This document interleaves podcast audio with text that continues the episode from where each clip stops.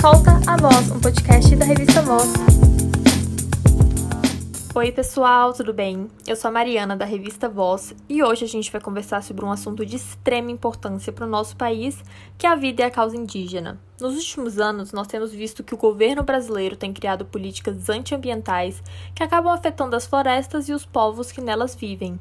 E pior, que enquanto a natureza está sendo destruída, o governo briga entre si para ver quem tem mais poder. É por isso que hoje eu estou aqui com Adonias do Carmo, que é do povo Jerimiti e que trabalha como colaborador da FUNAI há 26 anos. Ele vai contar um pouquinho sobre sua história e falar sobre temas que envolvem a vida indígena e as causas que eles defendem. Oi, Adonias, tudo bem? Fica à vontade para se apresentar, tá? Bom dia. Eu sou Adonias do Carmo da Silva, eu sou da tribo Jirimiti, que chama que é Povo Jabuti, Jirimiti. 53 anos. Moro em Rondônia. É, moro no município de Alta Floresta, Rondônia. 73 quilômetros fora da cidade de Alta Floresta. A primeira aldeia que eu existe onde eu moro, aldeia Rio Branco, São Luís. Mas não é Rio Branco do Acre não, tá? Eita, que eu já tava achando que era do Acre. Mas então eu vou começar te perguntando sobre um assunto que ainda não é muito conhecido pelas pessoas que não são indígenas, que é a pagelança. Para quem não conhece, pagelança é um ritual que o pajé indígena realiza em certas ocasiões com um objetivo específico de cura ou magia. Cada povo tem um ritual e eu queria saber como funciona o ritual do povo Jerimiti. Então, você prepara a criança com a idade de 8 anos, 7 anos, né? Não tem que ter muito contato com os adultos, nem com muita mulher, né? Ela, ele tem que ficar meio escanteado, né? É tipo comparação assim, quando a igreja está formando o adventista, digamos assim, uma igreja está formando irmão, né? Então ela, o, a pagelança, quem vai ser o pajé, quem vai ser curador, ele tem, ele tem totalmente, ele fica isolado. Ele só lidar mesmo com a questão do, da questão da cultura do pajé antigo, né? Que vai estar tá ensinando, que vai estar tá, é, passando todo o ritual para ele. E aí, tudo que é feito tem que, tem que ir na mão dele. Ele não pode mexer com fogo, ele não pode caçar, ele não pode pescar, ele não pode fazer nada. Ele tem que estar se preparando e ter o conhecimento de todo tipo de medicamento medicinal do mato, como espiritual, como o, a questão de de conhecimento de, é, de remédio caseiro, né? Que é do conhecimento do pagelança, do pajé, ele vai estar tá passando. Aí tem um rapé, né? Primeiro você tem que cheirar um rapé, se preparar, né? Vai cheirar o rapé, né? Aí depois você, depois do rapé, aí começa a subir o, a, o espiritivo que eles falam, né? Aí começa a chamar, aí que vai começar a se preparar, aí daí que começa a chamar pessoal para fazer cura, para curar, que eles falam, né? Eles falam curar, né? Então eles vão, cura eles, benze tudo, e vai chamando de um por um, até terminar a última pessoa que tiver. Se é cinco, se é três, se é dois, é assim. E no momento que ele está fazendo a pagelança, você não pode chegar nem por trás nem pela frente, porque diz que corta o espiritivo da força. E pode pegar na pessoa e a pessoa adoecer. Ai, que legal! É bom a gente saber dessas coisas, né? Porque a gente acaba abrindo nossa mente sobre assuntos que não estão muito na mídia. Mas agora, focando um pouco na sua vida profissional, eu queria saber sobre a sua história como colaborador da FUNAI. Como que tudo começou? Comecei a trabalhar a partir de 94 para 95, no contato dos, dos povos Canoé e povo no Zacunsul, né? Aí até hoje eu trabalho ainda como bem, eu fiquei contratado até 2017, né? E de 2017 para frente estou mais como colaborador. Assim eu gosto de trabalhar com meu povo, defendo meu povo, né? Eu digo que é meu povo que é sangue nosso, né? Não é da mesma tribo minha, mas é um povo nosso, onde corre, corre onde corre o sangue de um, índio corre em todo mundo. É tipo branco, né? Branco não tem escolha, é Paraná, é gaúcho, né? E tudo corre na veia dele, né? Então nós somos assim, igual o branco também. E aí até hoje eu trabalho, convivo com esse povo. Né? Trabalho com o setor de índios isolados, sem contato, né?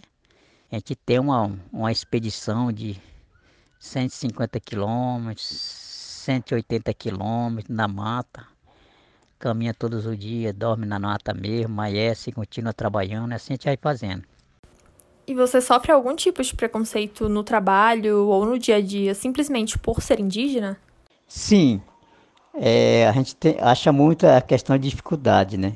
Com relação assim, principalmente quando você vê, quer conseguir um emprego no governo, que tem muitos indígenas que são professores, são técnica, enfermeira, ou até mesmo quando a gente faz concurso para a FUNAI, tem a dificuldade muito. Por que, que tem dificuldade mesmo? Porque eles eles acham que nós indígenas não tem capacidade, né, de ser um, um aliado do governo, digamos assim. Se eles puderem evitar que um índio faz a faculdade, eles acham toda a dificuldade para não seguir. A gente vê hoje em dia, eu sou indígena que trabalho no, no governo. Hoje estou com 26 anos na FUNAI, né?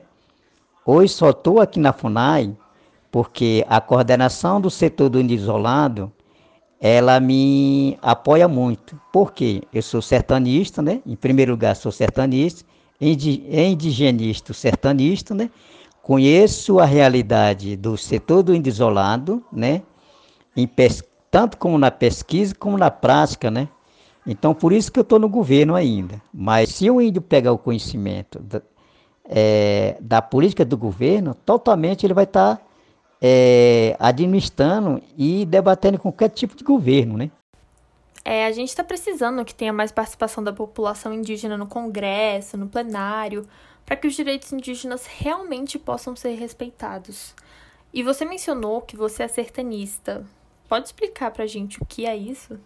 Sertanista é aquela, aquela população que, que trabalha só com o setor do índio isolado, em questão de pesquisa, né? Ele é o conhecedor da questão da realidade do, do índio isolado, que só trabalha com índio que não tem contato. Ah, sim, agora entendi. E falando sobre os direitos indígenas, você acha que eles são respeitados pelo cidadão brasileiro? É, é o seguinte, eu estou dizendo isso porque até hoje o governo não considera que população indígena seria igual um branco, né? Sempre tem preconceito. É no recurso financeiro, é no emprego, é no trabalho, sempre eles são desclassificados. Nunca o índio pode chegar onde o branco chega. Por isso que eu estou lhe falando, que é muito preconceito quanto à população indígena. Em toda a classe, em toda a representação do governo, eles, os índios sempre é rebaixados, né? É dentro do Congresso, é, do, é nas câmaras de vereadores, é, digamos assim, é no juiz, né? Então, eles acham que um índio não tem capacidade de ser um administrador de si próprio.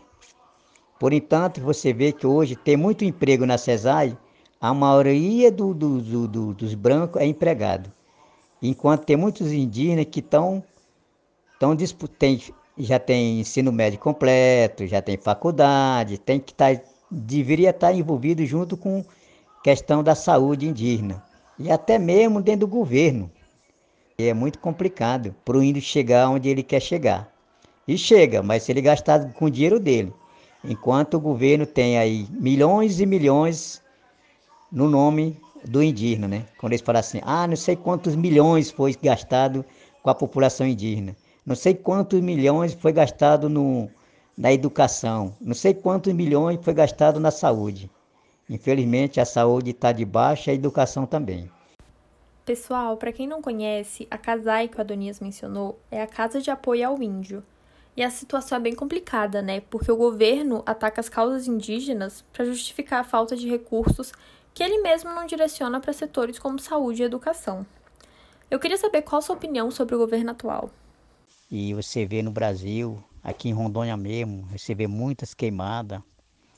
Depois que o, esse governo ficou na frente aí, geralmente não está representando o Brasil. No meu conhecimento, não está representando o Brasil. Isso é mais a questão da a questão política, né?